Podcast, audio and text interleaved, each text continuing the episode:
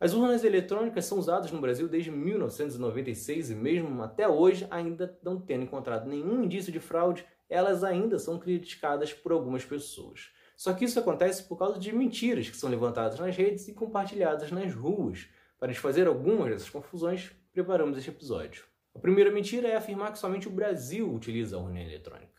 Na verdade, 41 países, sendo que 23 deles usam para as eleições gerais. Entre eles estão Canadá, Índia e França. A urna também não pode ser hackeada ou manipulada pela internet, afinal, as urnas não são conectadas à internet. As informações ficam armazenadas em um software interno. Testes públicos feitos no final de 2017 mostraram que ninguém consegue violar o código-fonte da urna. Além disso, as urnas não são conectadas umas às outras. Desta forma, mesmo que alguém conseguisse hackear uma, só poderia modificar os votos daquela urna específica e não a de todos espalhados pelo Brasil. Outra mentira que surgiu em 2018 é de não conseguir votar em um candidato específico. Em 2018 surgiram várias reclamações de eleitores não conseguindo votar para presidente.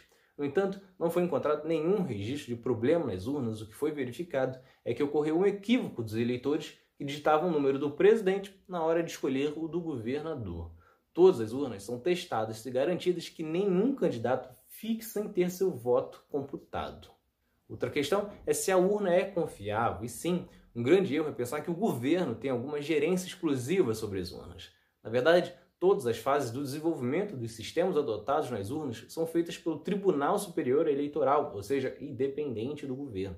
Além disso, todas as etapas são acompanhadas pelo Ministério Público, pelos partidos políticos, a Ordem dos Advogados do Brasil, a Polícia Federal, o Congresso Nacional e outros órgãos interessados. Para completar, em duas décadas de uso, não houve nenhum registro de fraude na urna eletrônica. Um outro mito é que as urnas não poderiam ser auditadas. Isso é uma mentira. Existem boletins de urnas que são impressos com a soma dos votos de cada candidato em cada urna e são entregues aos representantes dos partidos e fixados também nas sessões eleitorais.